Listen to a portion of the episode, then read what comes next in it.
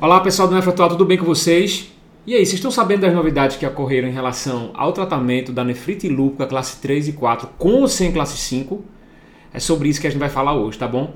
Vamos comentar hoje vários aspectos que surgiram em relação à modificação, desde o tratamento com a pulsoterapia, de, o tratamento também com o uso de corticoide oral, a prednisona, e também a opção terapêutica de escolha é, dos autores do CADIGO em relação à indução naquela indução, aquela parte, aquela fase mais aguda que a gente trata os pacientes com nefrite lúpica. Tá? A gente conseguiu aqui, de certa forma, simplificar um pouco mais e deixar uma forma mais é, proveitosa, eu acho que é a forma mais didática e é, conseguiu trazer para vocês algumas orientações, algumas modificações que, que surgiram é, no decorrer desde o último da última recomendação de 2012, se não me engano, até agora de 2021. Então essa recomendação foi publicada no Cadigo que é a diretriz internacional é, em relação às glomerulopatias, foram, foi publicada agora em setembro de 2021 e a gente está aqui atualizando vocês em relação ao que, que mudou.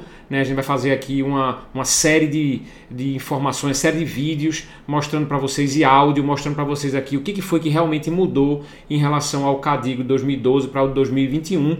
É, alguns estudos é, mudaram é, a forma do que a gente enxerga as glomerulopatias e a nefrite lúpica, como é a principal glomerulopatia secundária biopsiada no Brasil, que é muito frequente. Quem lida com pacientes é, nefropatas e quem está mais especializado nessa área de doença imunológica, quem está em treinamento na residência ou quem está acostumado a avaliar pacientes internados em enfermaria com lúpus, sabe que é é uma condição muito frequente na, no dia a dia, na prática do nefrologista ou do clínico, a nefrite lúpica. E houve, tratamento, houve mudança em relação ao tratamento, houve mudança em relação às orientações e às diretrizes, principalmente baseado é, na extrapolação de alguns dados de, de, de outros estudos é, que ainda não que foram publicados, mas ainda não estão com essas drogas disponíveis para a gente na prática. Eu vou comentar um pouquinho sobre elas, tá? Então vamos falar um pouquinho sobre. É, eu, eu, eu, bolei aqui algumas, algumas informações. Primeiro, para a gente falar o que, que a gente fazia antes, o que, que era feito na diretriz antes, qual era a recomendação que era feita na diretriz antes, e agora falando do que, que foi atualizado. De maneira mais prática, de maneira mais rápida e de maneira bem atual, que esse é o intuito e essa é a missão do Nefro atual. Tá bom, pessoal? Então vamos lá. Então, vamos falar um pouquinho sobre o tratamento, as novidades aqui, né, do tratamento da nefrite lúpica proliferativa. A gente está falando aqui exclusivamente da proliferativa, ou seja, das classes 3 e 4. A gente sabe que o nome proliferativa focal não é correto propriamente dito, né? O nome é uma doença, é a nefrite lúpica focal é a classe 3 e a difusa é a classe 4, mas a gente fala de maneira geral proliferativa porque é aquela que a gente vai tratar. Lembrando que aqueles pacientes que têm lesão classe 3 ou classe 4, basicamente toda crônica, com cronicidade, sem nenhum índice de atividade, a gente deve é, não tratar de forma intempestiva esses pacientes, tá certo? A gente não vai tratar de forma indução, induzir esses pacientes. A gente vai induzir aquele paciente que tem sinais de atividade, seja ela histológica ou seja ela é, piora de função renal mais rápida, rapidamente progressiva. Então aqui só para lembrar que o fato de ele ter colocado nefrite lúpica classe 3 ou classe 4 barra 5, ele classificou aqui como proliferativa, tá certo? São fases, são doenças que tá, em que está havendo atividade da doença, em que tem proliferação naquele momento acontecendo, não são aquelas classes que a gente sabe, classe 3 crônica ou classe 4 crônica. Esses pacientes provavelmente não têm atividade de doença e esses pacientes não merecem essa fase de indução. A gente faz mais o tratamento de manutenção, o tratamento antiproteinúrico. A gente aborda aqui os aspectos relacionados aos pacientes com classe 3 ou 4 com a histologia mostrando-se proliferativa, ok? Maravilha? Então vamos lá. Então como é que era antigamente? Era antigamente, a gente fazia o quê? A gente fazia o pulso de metilprednisolona, então a gente está falando aqui exclusivamente da fase de indução Tá? Não vamos falar aqui da fase de manutenção, mas principalmente da fase de indução. Vou falar até um pouquinho da fase de manutenção. Mas a fase de indução da doença, de indução, a gente quer uma resposta mais rápida, a gente quer que diminua a inflamação de maneira mais rápida, a gente quer tirar o atraso do delay que houve entre a manifestação clínica e a biópsia e o resultado da biópsia. Então a gente faz o tratamento. O tratamento era recomendado se fazer 500 a 1 grama de metilprednisolona durante 1 a 3 dias. Era isso aqui que a gente fazia. Na prática, o que a gente fazia? 1 grama por 3 dias. tá? É isso aqui que a gente fazia mais ou menos na prática. O que, que foi que a gente, é, que, que a gente fazia logo depois do tratamento da pulsoterapia que durava geralmente três dias? A gente fazia 1 miligrama por quilo, especialmente, e é uma recomendação já do EULA, que é, uma, que é, o, é a diretriz europeia de, de, reumatologia, fala que se o paciente tiver crescente ou for um rapidamente progressivo, você faz 1 miligrama por quilo, mas se não, você pode começar meio miligrama por quilo. Mas a recomendação do Cadigo era iniciar até 1 mg por quilo até 80 mg por dia tá? de prednisona, que é o que a gente faz na prática nossa aqui. E associado a isso era feito mais tá? o uso da droga imunossupressora propriamente dita, que era ou a ciclofosfamida ou o micofenolato. É isso que a gente tinha. Mas sendo que a, o micofenolato se manteve aí 2 a 3 gramas durante o dia, estudo Almes, né, um estudo é, que já tem mais de 10 anos, é, mostrando que ele não é inferior ao uso da ciclofosfamida venosa. Tá? Mas a gente tinha três formas de fazer a ciclofosfamida, duas delas venosa e uma delas oral. A ciclofosfamida oral era feita de 1 a 1,5 mg por dia durante 2 a 4 meses. A ciclofosfamida venosa tinha dois esquemas que vocês sabem, o NIAID, que era o esquema de 1 grama por metro quadrado, pulso mensal por 6 meses, e o Eurolupus, que vocês também sabem já, que é 500mg dose fixa, independente do peso, independente é, da superfície corporal, você fazia de 15 em 15 dias durante 3 meses e esse era o tratamento de indução disponível. Tá? Isso era um pouco confuso, né? Por quê? Porque se colocava mais de um tratamento, em algumas diretrizes colocava até é, o esquema multitarget, que é um esquema que foi testado muito mais na população asiática, que é o esquema que você faz dose mais baixa de micofenolato com inibidor de calcineurina, especialmente tacrolimus e prednisona, já de cara, já in inicial. Então existia alguns tipos, algumas formas de imunossupressão. O que, que o Cadigo de 2021, publicado agora em setembro de 2021, trouxe? Ele trouxe algumas alterações, modificações, mas ele explicou aqui, para a gente não ficar achando que só pode fazer esse próximo esquema que eu vou fazer, que eu vou falar. Ele explicou aqui que o motivo da modificação foram alguns estudos, é, alguns estudos mostrando que vários pacientes ou inúmeros pacientes não precisam de uma dose excessiva de corticoide, nem precisam de uma dose excessiva de ciclofosfamida e por isso eles reconsideraram o uso do NIAID do ciclofosfamida oral como sendo uma dose excessiva de ciclofosfamida e consideraram o uso da dose mais baixa, ou seja, da dose do Eurolupus ou do MMF em dois cenários que aí depende muito do que você tem disponível e do perfil do seu paciente, tá?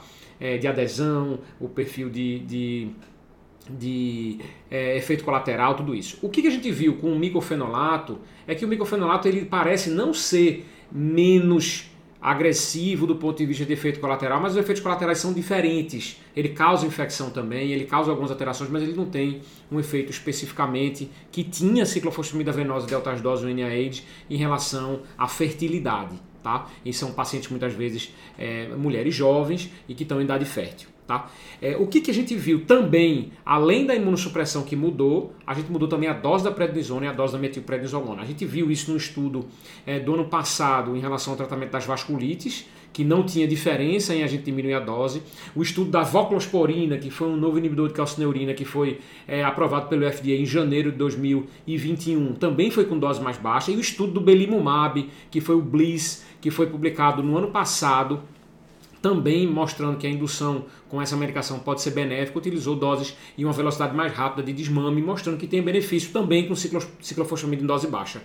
Então foi pego um compilado desses estudos, uma subanálise de outros estudos e chegaram à conclusão, esses autores, de que a gente deve mudar o esquema de imunossupressor, de imunossupressão, especialmente em relação à indução com metilprednisolona, a prednisona e as opções de imunossupressão serem preferidas o MMF e a ciclofosfamida em baixa dose do que as outras a formas de indução. Refere-se muito no texto também de que depende muito da situação, do que você tem disponível. Muitas pessoas têm mais ciclofosfamida oral, faz mais ciclofosfamida oral, não tem problema, não é contraindicado fazer, mas não é preferível pela avaliação dos autores se utilizar esse tipo de tratamento quando você tem todas elas disponíveis, tá?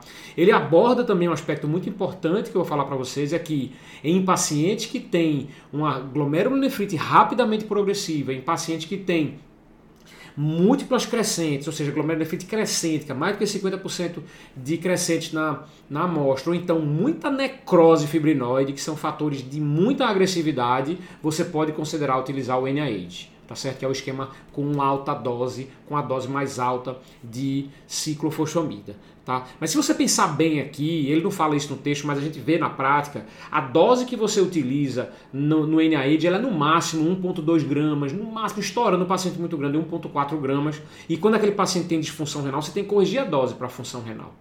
Então, quando a gente vai ver nos primeiros três meses de tratamento, muitas vezes a dose que você está utilizando de ciclofosfamida no Eurolupus, que é um grama por mês, é basicamente o que a gente utiliza no NIAID. O que vai diferenciar é que nos três meses subsequentes o NIH continua fazendo essa dose e o Eurolupus ali para e começa a, a, dose de manutenção. Então você pode fazer um grama, fazer o Eurolupus e aguardar um pouco esses primeiros três meses para avaliar a resposta do seu paciente, para depois definir o que, é que você vai fazer. Isso é uma dica prática que eu trago para vocês. Então o que é que ficou agora de tratamento de recomendação no guideline do CADIG de 2021? É que a gente faça 0,25 a 0,5 gramas de metilprednisolona durante 3 dias. Aqui não tem mais 1 a 3 dias e não tem mais 500 a 1, 1 grama. Tem de 0,25 a 500 miligramas. A gente tem também a prednisona, ao invés de ser 1 miligrama, a gente faz de 0,6 a 1 miligramas. Continua 1 miligrama por quilo aqui, ó, para aqueles pacientes mais graves, rápido, que, que, que progride de forma mais, mais rapidamente progressiva ou que tem uma biópsia muito ruim.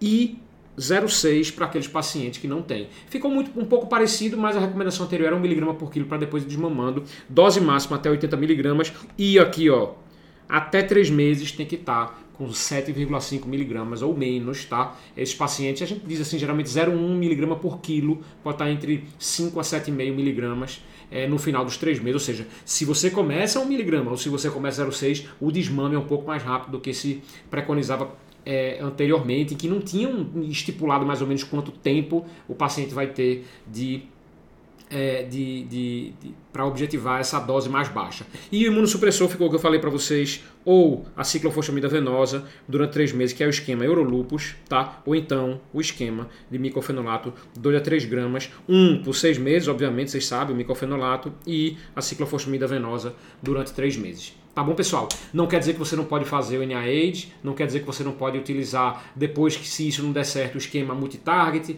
não quer dizer que você pode, seu, em alguns casos específicos, utilizar a indução com belimumab, né? A gente não sabe direito como é que é a refratariedade depois, mas é só para trazer, clarear na cabeça de vocês em relação ao que, que fica agora tratamento em relação à imunossupressão, especialmente aqui falando do corticoide, que a gente diminuiu muito as doses. O que, que aconteceu do ponto de vista histórico? A gente utilizava só corticoide e aí depois a gente utilizou o corticoide, comparou com o corticoide de ciclofosfamida, viu que o corticoide com ciclofosfamida era melhor, mas aí a gente fez doses cavalares de corticoide e ciclofosfamida, mudamos a história natural do que acontecia com a nefrite lúpica. Depois a gente veio trazer uma dose mais baixa de ciclofosfamida, o MMF, e a gente viu que quando a gente vai avaliar os pacientes de uma maneira geral, eles não precisam de tanta imunossupressão assim. Tá? A maior parte dos pacientes não apresentam a glomerulonefrite rapidamente progressiva crescêntica, tá? Então a gente não precisa ser tão intempestivo, principalmente hoje em dia em que a gente tem uma biópsia mais precoce do que a gente tinha anteriormente.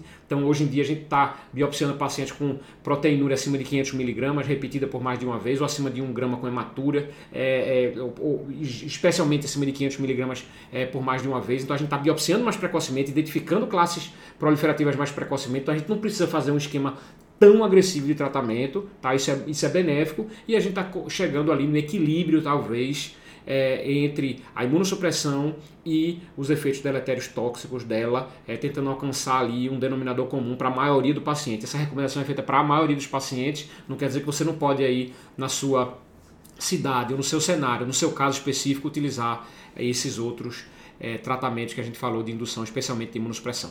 Tá bom, pessoal? Então, ah, se vocês gostaram aí, comentem, deu legal, deu joinha, compartilhem e a gente está à disposição depois para falar é, é, para responder os questionamentos de vocês, tá bom? Segue a gente em todas as redes sociais aí, vai seguir a gente no Instagram, segue no YouTube, segue a gente é, no, nos podcasts, tá certo? Acompanha o Nefro Atual, que a gente tem um bocado de informação atualizada, de qualidade, por quem faz nefrologia todos os dias, tá bom? A gente se encontra no próximo vídeo ou na próxima aula.